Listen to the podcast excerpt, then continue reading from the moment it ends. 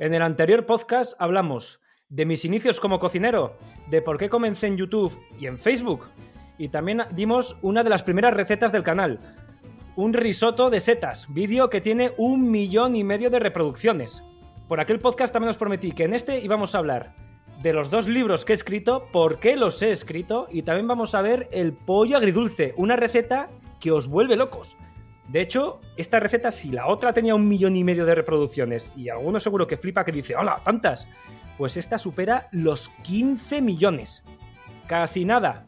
Y bueno, y en Facebook no lo he dicho, pero en Facebook, la locura. En Facebook, si no ha superado los 100 millones de reproducciones, pues no ha superado nada. De hecho, me han escrito comentarios hasta en alemán de gente en Alemania que le ha llegado el vídeo hasta él. Así que, recetón, ya lo vais a ver. Y finalmente vamos a ver, como siempre, unas preguntas y respuestas, vuestras preguntas y respuestas, que para mí es muy importante interactuar con vosotros. Soy Gorka Barredo y seguro que me conoces de que has visto algún vídeo mío de cocina en Facebook o en YouTube. Más de 3 millones de seguidores en YouTube y más de 9 en Facebook. Es muy probable que de una u otra manera hayas visto alguno de mis vídeos de cocina. Y ahora me ha animado con los podcasts. Venga, y tal y como os acabo de adelantar, vamos a hablar de mi libro, porque sí, queridos oyentes, yo he venido aquí a hablar de mi libro. Y lo primero que tenemos que preguntarnos es, ¿por qué un cocinero o una persona incluso que puede subir vídeos a las redes le da por escribir uno o dos libros de cocina? Pues bueno, pues como siempre, en cualquier buena historia que se tierce, habría que comenzar por el principio. Y mi principio para esto viene mucho antes que mis inicios como cocinero. De hecho, podemos decir que viene ya desde mi niñez. Sí, desde mi niñez. ¿Y por qué desde mi niñez? Pues porque a mí, de siempre, esto se lo tengo que agradecer a mi queridísima madre, a Irene, que seguro que me está escuchando, y por cierto, mamá, te lanzo desde aquí un gran saludo y un besazo muy fuerte. Mi madre me inculcó desde siempre el amor por la lectura. Y a mí me ha gustado siempre mucho más la radio y la lectura que lo que viene a ser la propia televisión. Entonces, para alguien que le ha gustado tanto leer, pero leer de todo, o sea, no solamente libros de cocina, que evidentemente a día de hoy me trago un montón, sino desde novelas de, thriller hasta eh, novelas de adolescentes, de todo un poco, de ficción, de todo, de todo. Pues para alguien que le gusta tanto escribir, tanto leer, mejor dicho, eh, escribir un libro, la oportunidad de escribir un libro es como un sueño hecho realidad. Y en el año 2018, si mal no recuerdo, una editorial, Grijalbo, se puso en contacto conmigo y me dice, oye, Gorka, no sé cómo lo ves, ¿te apetece escribir un libro de cocina con nosotros? Eh, además me acuerdo que me lo decía como con cierto resquemor, ¿no? Casi con miedo la editorial. Me decía, pero no te agobies, ¿eh? que esto a lo mejor te suena así como muy, muy grande, como muy grande, muy, muy gordo, muy difícil. Y yo me acuerdo que le decía a Teresa, que es una de mis editoras, le decía, no, que no, que no, que, que sí, te digo desde ya que sí, o sea, es que ni me lo pensé. Porque para una persona que le gusta tanto leer y que de hecho le gusta tantísimo escribir, porque sí, también me gusta escribir, de ahí que tengo también una página web de cocina, cocinacaserifacil.net, pues para alguien que le gusta tanto leer y escribir, la oportunidad de escribir un libro de recetas, porque de qué voy a escribir yo, de recetas, pues es como un sueño hecho realidad. Además, con todo esto, también tengo la ventaja de que puedo llegar a más personas y por más personas significa, pues quizás a un público un poquito más mayorcito, ¿no? Porque en Internet, pues joder, hay, de todo. Y de hecho, mucha gente me reconoce en la calle, gente que eh, podría ser casi casi mi abuela, ¿no? Pero en general, en general, el público más joven es el que consume más Internet.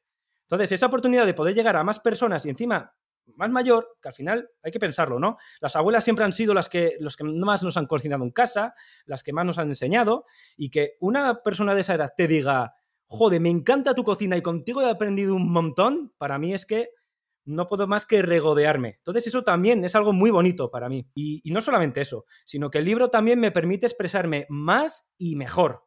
¿Y por qué me permite expresarme más y mejor?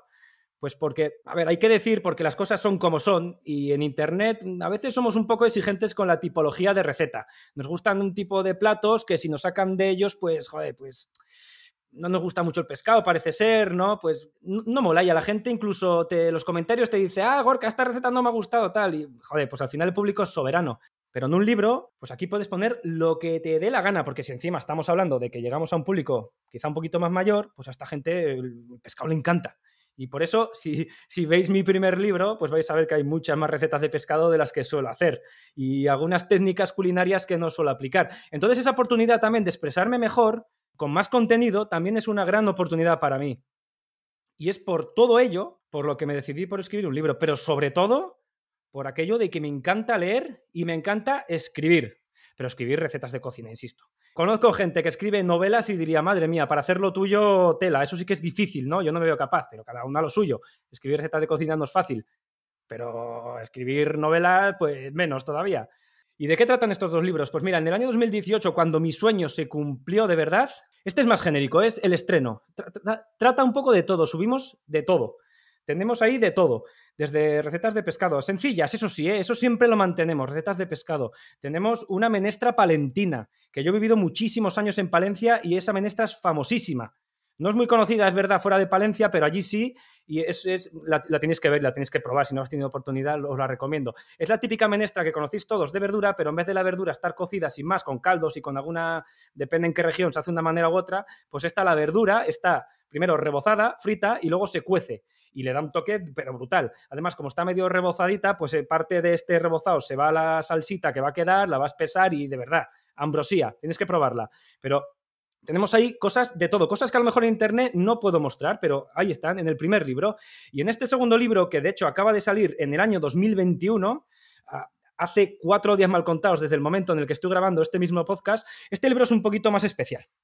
Y como hemos tenido esta famosísima y ya afortunadamente decadente crisis del coronavirus, pues eh, depende en qué ciudad, porque a mí cada uno depende de la qué ciudad de la que he hablado, me cuenta una cosa, ¿no? Pero es que aquí en Vitoria sí que hubo cierto desabastecimiento en los supermercados debido a la crisis y a veces costaba encontrar elementos tan básicos como la harina. Bueno, pues gracias a esta inspiración y a que me apetecía plantarme un reto, porque también querías eh, diferenciar este segundo libro del primero, pues hemos hecho un libro con tres, cuatro y cinco ingredientes. Pero platos, de verdad, algunos que dices tú, jolín, pero si yo este plato lo hago, pero tiene 12. Pues te vas a encontrar platos más elaborados o que a priori parecen más elaborados, pero con cinco ingredientes como máximo. Pero lo más importante, que siempre lo digo, pero que es verdad. Lo más importante, la receta, el plato final, delicioso. Y de eso trata el segundo libro. Recetas con tres, cuatro y cinco ingredientes. Y por si te interesa, ¿cómo se llaman los libros? Pues originalidad ninguna. El primero se llama Que viva la cocina de Gorka Barredo y el segundo, Que viva la cocina 2 de Gorka Barredo también. Los puedes encontrar en cualquier sitio, desde el Corte Inglés, Carrefour, Amazon o en la librería de la esquina. Si no lo tienen, lo encargas que te lo traen. Así que anímate, cómpralo y a ver qué te parece. Y me lo cuentas. Venga, y dicho todo esto, que tampoco quiero aburrirte con mi libro, que yo creo que ya me he excedido, vamos con lo que realmente nos interesa seguro Vamos con la receta, que lo prometido es deuda. Vamos con el pollo agridulce estilo chino. La receta de Gorka Barredo. Venga, empezamos con la receta. Esta, la verdad, que poca presentación necesita. Es un plato muy típico de restaurante chino, pero en España, porque en China lo preparan de forma muy diferente. Y que bien hecho queda delicioso.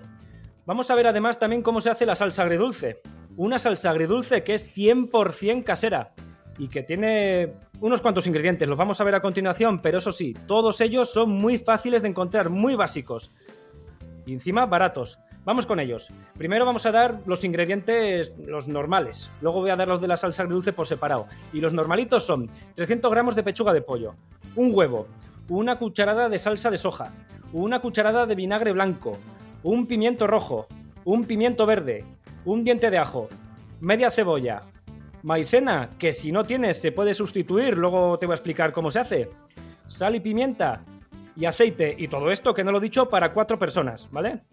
Y para la salsa agridulce, 150 mililitros de agua, 30 gramos de ketchup, 2 cucharadas de salsa de soja, una cucharada de vinagre blanco, 15 gramos de azúcar moreno y una cucharadita de maicena, pero lo mismo, que si no tienes se puede sustituir. Lo vemos enseguida. Y visto así o escuchado así, parece que son demasiados ingredientes, ¿verdad? Hombre, son unos cuantos, pero si te has fijado, algunos se repiten. Y sobre todo, la mayoría de ellos son súper básicos, que ya lo había dicho. Y lo más importante, que es una receta muy sencilla de hacer, porque casi es mezclarlo todo. Ahora lo vamos a ver. Pero lo primero, lo que vamos a necesitar es un bol, porque aquí vienen muchos ingredientes ya. Vamos a escucharlo. Para comenzar vamos a poner un huevo en un bol. Si se nos cae una cáscara del huevo, pues nada, la retiramos y se acabó. Ahora con el huevo pero sin cáscara le vamos a dar zapatilla de la buena y vamos a batir un poquito el huevo. Vamos a añadir ahora unas pechugas de pollo cortadas en cubos. El tamaño que no sean muy grandes, un poco más pequeño de tamaño de bocado. Como no tenían, le vamos a añadir una pequeña pizquita de sal. Y ahora vamos con otros ingredientes. Vamos a añadir como una cucharada de salsa de soja. Y alrededor de otra cucharada de vinagre de arroz. Si no lo tienes puedes sustituirlo por vinagre de vino blanco. Mezclamos todos los ingredientes hasta que el pollo se impregne bien de toda esta mezcla. Bueno, aquí como habéis podido escuchar ya han entrado unos cuantos ingredientes. De momento, el huevo, el pollo, la salsa de soja y el vinagre blanco. Y a partir de aquí mezclarlo. Lo que pretendemos con todo esto es que el pollo se impregne bien de este huevo y del resto de ingredientes, evidentemente. Porque lo que vamos a hacer con ellos, sobre todo con el huevo, por eso hacía tanto énfasis en el huevo, es que haga como una especie de función de pegamento. ¿Y por qué de función de pegamento? Pues para que se adhiera bien el siguiente ingrediente, que es, efectivamente, la maicena. Lo escuchamos. Y una vez que lo hayamos hecho, vamos a cubrir bien esto de maicena. Esto es para rebozar el pollo en ella.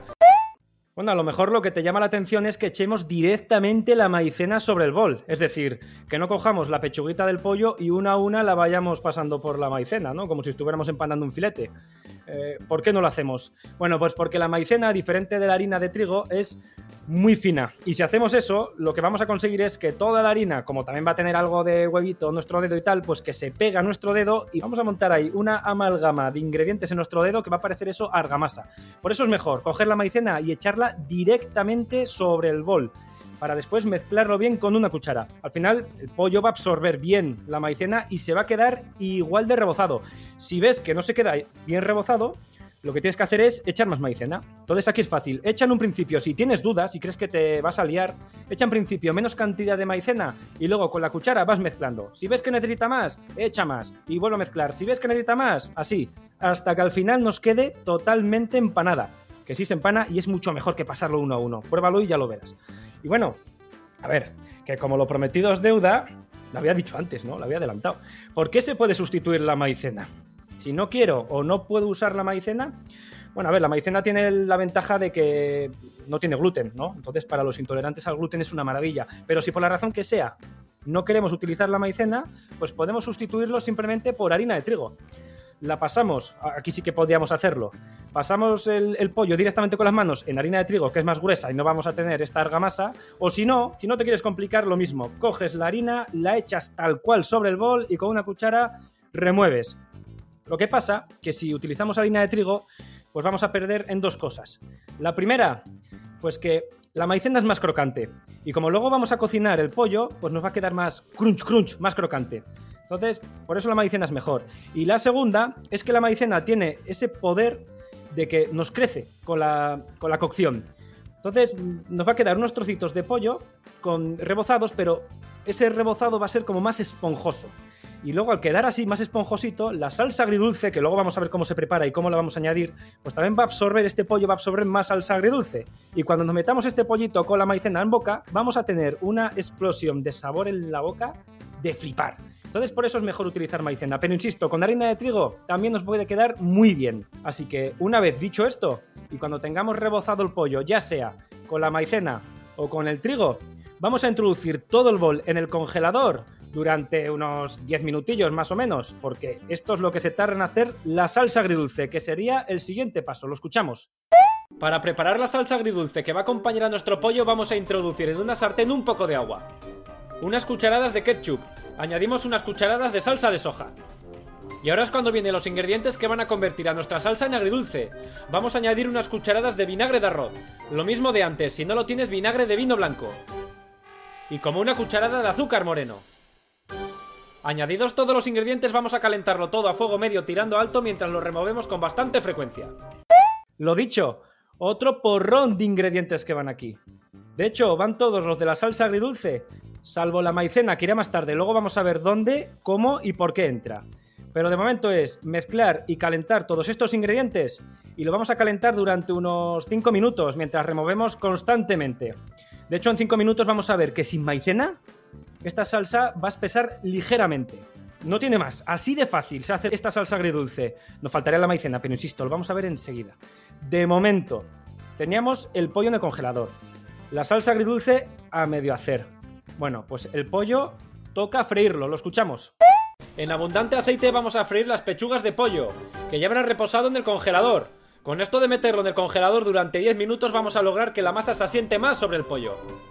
Vamos a freír las pechugas en pequeñas tandas para que el aceite no se enfríe y lo vamos a hacer a unos 180 grados centígrados. Pasados alrededor de 2 o 3 minutos ya estarán bien doradas y bien cocinadas. Así que simplemente las retiramos del aceite y las colocamos sobre papel absorbente para que este absorba el exceso de grasa. A ver, en este audio digo que el aceite tiene que estar a 180 grados centígrados, pero joder, Orca, ¿qué, ¿qué, es esto? ¿Tengo que meter ahí un termómetro y justo 180? ¿No se puede medir de otra manera? Bueno, a ver, 180 grados centígrados siempre en cocina se conoce como, la, como el fuego muy fuerte. Pero es que aún así, si no manejas mucho las temperaturas o si no trabajas mucho la cocina, sigues sin saber qué es fuego fuerte, francamente. ¿No hay algún truquito? Sí, sí, aquí siempre hay algún truquito. Y si se me ocurre yo os los doy, encantado. Existe un viejo truco para saber la temperatura del fuego del de aceite, que es, si tú coges una pequeña amiguita de pan y lo introduces en el aceite, si el aceite está a unos 160 grados o menos, se te va a ir al fondo. Pero en cuanto suba la superficie y empieza a freírse bien, y sobre todo eso, la superficie ya es que tiene 170, 180, 190, ese es el momento. Entonces, si te cuesta un poquito diferenciar el fuego, pues echas amiguita de pan. Cuando flote, ya está listo. Y en ese momento es cuando puedes agregar el pollo rebozado. Es muy importante que esté más o menos, ¿vale? Si está a 170 grados también vale, pero más o menos a 180 grados centígrados porque lo que buscamos es que el pollo se cocine completamente en su interior. Que no nos quede crudo, porque al final le vamos a someter algo de cocción, pero va a ser corta. Entonces, si, aquí nos queda crudo, al final no se va a hacer. Entonces, totalmente cocinado en su interior. Pero que el rebozado de fuera también nos quede dorado y crocante, como había dicho antes. Al final, tampoco te preocupes mucho por esto porque, como había dicho en el audio del principio, el pollo está cortado en, en, taquitos pequeños. Entonces, que el calor penetre hasta el centro es relativamente fácil. 180 grados, más o menos. Metemos el pollo, dejamos freír unos 3-4 minutos. Pasado ese tiempo, retiras el pollito, lo colocas sobre papel absorbente y ya está, sin dificultad alguna. Y para este tipo de frituras, ¿qué aceite podríamos utilizar? Pues bueno, aquí podríamos hablar mucho sobre tipos de aceite para freír. Y de hecho, un día, si queréis, podemos hacer un tema en concreto solo de aceites, pero para freír. Pero así, sin entrar en mayor detalle, yo solo puedo recomendar dos. Uno de ellos, sí o sí, es el de oliva. Ese no falla, que es maravilloso y además aguanta unas temperaturas muy altas. Y si no, sobre todo si me estás escuchando a Latinoamérica, que allí el aceite de oliva es, es muy caro. Bueno, pues el de girasol. El de girasol también es muy válido no le da mucho sabor, aguanta las temperaturas un poquito menos, pero aún así es un aceite muy apto para freír. También nos serviría el de maíz y alguno más, pero en principio yo solamente recomendaría estos dos. Ya te digo que algún día podemos hablar solo de aceites.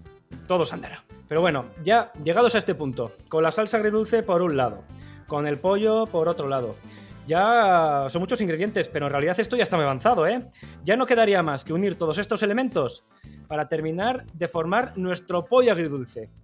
Lo escuchamos. Ahora vamos a poner un chorrete de aceite en un wok o en una sartén amplia y alta que tengas por casa. Lo vamos a calentar a fuego medio y una vez que esté bien caliente vamos a añadir un diente de ajo bien picado. Vamos a darle un buen meneo al ajo en el aceite y lo vamos a cocinar aquí durante tan solo unos pocos segundos. El ajo se va a cocinar muy rápidamente y no nos interesa que se queme. Aún no existe persona sobre la faz de la tierra que tenga narices a comerse el ajo quemado que el ajo quemado tela. Lo que queremos es tostarlo ligeramente, pero no quemarlo. Pero venga, seguimos, seguimos. Así que tan pronto empieza a tornarse de un color marroncito, vamos a añadir otros ingredientes. Cebolla cortada en cubos grandes, más o menos del tamaño del pollo. Pimiento rojo también cortado en cubos grandes. Y pimiento verde, como no, cortado en cubos grandes. La misma cantidad de pimiento verde que de rojo. Finalmente añadimos una pequeña pizca de sal, pero no mucho porque no nos interesa que esto suelte sus jugos. Al final tiene que quedar al dente. Y para ello lo vamos a cocinar durante unos 3 minutos removiendo constantemente, a una temperatura de fuego más bien alta y sin dejar de remover en ningún momento. Pues lo dicho, junto al ajo agregamos la cebolla, el pimiento verde y el pimiento rojo y cocinamos a fuego muy fuerte durante solo 3 minutos que parece poco tiempo y encima a fuego muy fuerte. Alguno se preguntará, ¿no nos va a quedar crudo? No, bueno, a ver, es que la verdura cruda, cruda tampoco queda. Eh, Si acaso podemos decir al dente, pero es justo lo que estamos buscando, que la verdura nos quede al dente. Y además de que después la vamos a someter a más cocción. Entonces, si aquí hacemos el típico sofrito que conocemos mucho por España y por Latinoamérica, y hacemos la verdura a una temperatura más suave y durante más tiempo, lo que vamos a hacer es que nos pierda color, que nos pierda mordida, que nos pierdan nutrientes. Y no es eso lo que buscamos. Lo que nos buscamos es ese también crunch crunch. Al final esta receta es mucho de crunch crunch. Para lograr esto, a temperatura muy fuerte, en un wok, durante muy poco tiempo, tres minutitos, suficiente. Y un énfasis más que quiero hacer. Eh, algunas recetas seguramente las conocéis porque esto es como todo, ¿no? Hay mil variantes del pollo agridulce. Algunas recetas llevan piña. ¿Se le puede añadir? Yo en este vídeo no se lo añado. Sí, claro que se le puede añadir. Si te gusta, por supuesto. Pero cuidado con el tiempo de la cocción de la piña porque es muy inferior a los pimientos y a la cebolla. Entonces, si le quieres echar piña, lo que tienes que hacer es cocinar el pimiento y la cebolla durante esos tres minutos que acabo de mencionar y después, cuando ha pasado, se lo añades aquí, después de esos tres minutos. Se lo añades y una vez que hayas añadido la piña, sin darle ningún tipo de cocción, sería también el momento de echar la salsa agridulce, que sería, con piña o sin piña, el siguiente paso. Lo escuchamos. Vamos a añadir ahora la salsa agridulce que habíamos preparado antes. Le vamos a dar un pequeño meneo para mezclar todos los ingredientes, para que la salsa se integre bien en la verdura. Y ahora vamos a añadir como una cucharadita de maicena disuelta en un poquito de agua. Esto va a espesar nuestra salsa y le va a dar un toque muy interesante. Y a continuación, sin dejar de remover en ningún momento, vamos a cocinar todo esto dos minutos más. Con esto y con la acción de la maicena lograremos que la salsa espese. Pues nada, agregamos la salsa agridulce que la teníamos por ahí bailando y la maicena. Que esta maicena será la que va a espesar la salsa, porque si conocemos las salsas agridulces, a ver, las mejores, ¿vale? Porque hay de todo, pero las mejores siempre están como un poquito espesas, ¿no? Pues eso es por la maicena. Y como digo en el vídeo, hay que, hay que diluirla en el agua sí o sí. No se puede echar tal cual así, en plan de, toma, echo una cucharada de maicena y ya. Pues no, porque según está aquí plantada la receta, si echas la maicena sin diluirla en agua, nos van a quedar con grumos, seguro. Y lejos de espesar la salsa, lo que vamos a tener va a ser un pollo con salsa agridulce y con maicena flotando. Entonces, para evitar esto, coges un vasito de agua fría. Fría es de a temperatura ambiente, ¿eh? no hace falta que sea de nevera. Le echas esa maicena, lo diluyes, ven que se va a diluir, aunque parezca mentira, la maicena se diluye en agua fría. Y entonces, ahora sí que sí, la echas. Y bueno, eh, también hay que decir, ¿y el sustituto? Porque claro, no tiene sentido si cambiamos, para quien quiera hacerlo, ¿no? Si cambia el rebozado del pollo de maicena a trigo, harina de trigo, y aquí va y, y echa directamente maicena, no tendría ningún sentido. Entonces, ¿se podría sustituir? Pues sí. No es complicado, pero depende de tu nivel en la cocina, pues lo puedes lograr. En realidad es sencillo. Y tan sencillo como lo siguiente. En otra sartén, una pequeñita, echas como dos cucharadas de aceite. Lo calientas a temperatura media. Y cuando el aceite ya está calentito, no, no hace falta que esté para freír, como hemos dicho antes, ¿eh? a temperatura moderada. Pues echas una cucharada de harina, de trigo. Lo mezclas bien con la ayuda de una varilla y te vas a dar cuenta cómo la harina empieza como a chisporrotear en el aceite y a integrarse. Cuando la veas bien, bien integrada, entonces ya sí que se lo echas, como lo que has hecho a la maicena. Igual, se la echas a todo el pollo. Eso sí, es importante que lo hagas así porque lo mismo, como cojas la, harina y la eches tal cual, encima de que la harina cruda está mala, porque está mala, pues encima nos va a quedar también con grumos. Entonces eso es importante. Si quieres eh, utilizar harina de trigo, diluida en un poquito de aceite caliente, que se integre bien ese aceite y lo echas tal cual. Y con esto también lograrás espesar la salsa. Y sea como sea, como lo hagas, una vez que hayamos espesado esa salsa, que sería echarla, mezclamos un poquito, lo dejamos ahí que se cocine junto con la verdura 3-4 minutos y si te estás fijando, la verdura ya va sumando tiempo de cocción, ¿eh? Los 3 minutos del principio más 3-4 minutos ahora ya lleva 7. Por eso no es importante no pasarse al principio con la cocción de la verdura. Pues una vez que lo hayamos integrado y hayamos cocinado otros 3 o 4 minutos más, sería el momento de agregar el pollo, que es que es el último ingrediente. Lo escuchamos. Ahora vamos a añadir el pollo frito. Lo volvemos a mezclar todo y lo dejamos cocinar otros dos minutos más. Y esto lo puedes acompañar de un arroz blanco. Pues nada, esto prácticamente ya está. Lo que pretendemos ahora es introducir el pollo, que es el ingrediente estrella aquí, y que absorba la salsa. También que haya intercambio de sabores. Aquí si lo hemos hecho con la maicena, veremos cómo el pollo efectivamente va a absorber la mayoría de la salsa. De tal manera que después nos lo vamos a meter en boca y como había adelantado antes, pues vamos a tener una explosión de sabor de flipar. Si lo hacemos con harina de trigo, pues también, también, pero menos. A ver, como ventaja también es verdad que luego vamos a tener más salsita junto al resto de ingredientes. Una salsita que, joder, para untar en pan es pura ambrosía. O con un poquito de arroz también. Entonces, bueno, eso ya lo que busques. Al final, para esta receta ya has visto que son unos cuantos ingredientes, pero que los pasos son muy sencillos. Tienen muchos ingredientes, pero se van echando todos a la vez. Con lo cual esto facilita muchísimo su elaboración. Mira, tan fácil es que te lo voy a explicar en cuestión de... nada, un minutillo. Mira, atento. En un bol vamos a marinar el pollo junto al huevo, la salsa de soja, el vinagre blanco y una pizca de sal. Echamos también la maicena y dejamos reposar unos 10 minutos en el congelador para después pasar a freír el pollo. Por ahí ya tenemos el pollo. Ahora, para la salsa agridulce, lo mismo es que es echar ingredientes. En una sartén a fuego suave ponemos unas cucharadas de ketchup, más salsa de soja, más vinagre blanco y azúcar moreno. Mezclamos y dejamos reducir unos 5 minutos. Con esto ya tenemos la salsa casi también lista. Ahora ya no queda más que montar el plato.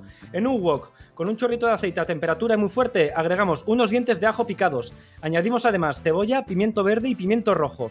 Todo esto cortado en cubos. Y salteamos durante unos 3 minutos más. Después agregamos la salsa agridulce que la teníamos ya medio lista y la maicena diluida en agua, ¿eh? Para que espese. Volvemos a integrar y a cocinar unos pocos minutos más. Y ya para acabar, echamos el pollo frito, terminamos de integrar y dejamos cocinar todo el conjunto durante otros 5 minutos. Y con esto lo tienes en el plato. ¡Una maravilla!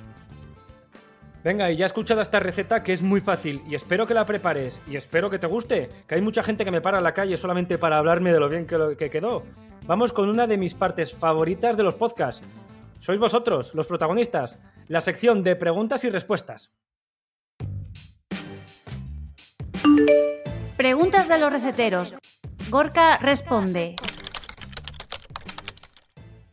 Genoveva Velasco López me dice, hola Gorka, como soy de Castilla-La Mancha, preparar pescado no se me da muy bien, siempre lo preparo frito. ¿Me podrías aconsejar maneras de prepararlo, especialmente la pescadilla o merluza y el bonito? Gracias y un saludo desde Cuenca. Bueno, pues justamente los vascos que somos especialistas en, en los pescados, ¿no? Eh, y más en estos. Pues mira, la pescadilla y sobre todo la merluza y el bonito, yo tengo dos recetas que son maravillosas. Una es la merluza en salsa verde y el bonito marmitaco, que es una maravilla. Ambos son guisos. La merluza y el bonito en guisos quedan deliciosos. Esto si, si, quieres, Genoveva, un día te lo traemos y te damos una receta específica, pero de momento ambas recetas las tengo en mi web. Si quieres, las puedes buscar. cocinacaserifacil.net y la receta es merluza en salsa verde y marmitaco. Carola Olivares Araya me dice, hola Gorka, ¿cómo estás? Antes que nada, felicitarte por tus exquisitas recetas y tu humildad. Me encantas. Te envío un abrazo desde Vallenar, Chile. Agradecer por compartir tus conocimientos y ayudar para poder aprender muchas comidas exquisitas. Mi pregunta, ¿cómo puedo adquirir tu libro aquí en Chile? Bueno, en Chile a lo de Amazon olvídate, porque sí que se puede pedir, pero al final te va a costar más los gastos de envío que el propio libro. Así que aunque podrías hacerlo, te digo que no. Eh, hay otras opciones y la mejor es la de la propia editorial. Esto vale para Chile como Colombia, para cualquier país de Latinoamérica. Si tú pones penguinlibros.com, todo junto, penguinlibros.com, ahí lo tienes. Pero luego puedes buscar tu país en concreto. Por ejemplo, tú que eres de Chile, penguinlibros.com barra lateral CL, pues ahí lo tienes. Si por ejemplo eres de Colombia, penguinlibros.com barra lateral co, ahí lo tienes en Colombia. Y por ejemplo en México lo equivalente, pero poniendo al final MX. Ahí lo tienes, no te van a comprar esos gastos de envíos tan descabellados y el precio es el mismo que España, el del libro. Así que si queréis el libro en Latinoamérica, lo podéis buscar desde aquí. Iñaki Paredes, cuando esta, esta pregunta me hace gracia, ¿eh? cuando cocinan para ti, ya sea un amigo o un restaurante, ¿te paras a analizar cómo ha sido cocinado o sabes desconectar y disfrutar del plato? Ya me hace gracia, como os digo. Pues mirad, yo tengo un lema y es el siguiente. Eh, para mí la gastronomía es para disfrutar, no para competir con ella. Para competir ya tenemos el fútbol, el baloncesto, el golf, el tenis y los deportes en general. Y en un mundo que se basa prácticamente en la competitividad, yo paso de eso la cocina. Entonces, salvo que de verdad me den una bazofia de comida, yo desconecto y sé disfrutar. Y afortunadamente en pocos sitios te dan comida mala porque eso de pesadilla en la cocina, pues vale, está bien y tal, pero afortunadamente la mayoría de los restaurantes te dan una comida muy decente. Entonces yo desconecto y disfruto. Y por supuesto, lo que no se me ocurre hacer es comparar ese plato con uno mío. ¿Y sabéis por qué? Porque al final la cocina también tiene mucho de arte y cada cocinero te explica el arte a su manera. Carmen me dice, ¿me podrías enseñar a hacer la salsa de queso sencillita? Es para acompañar filetes.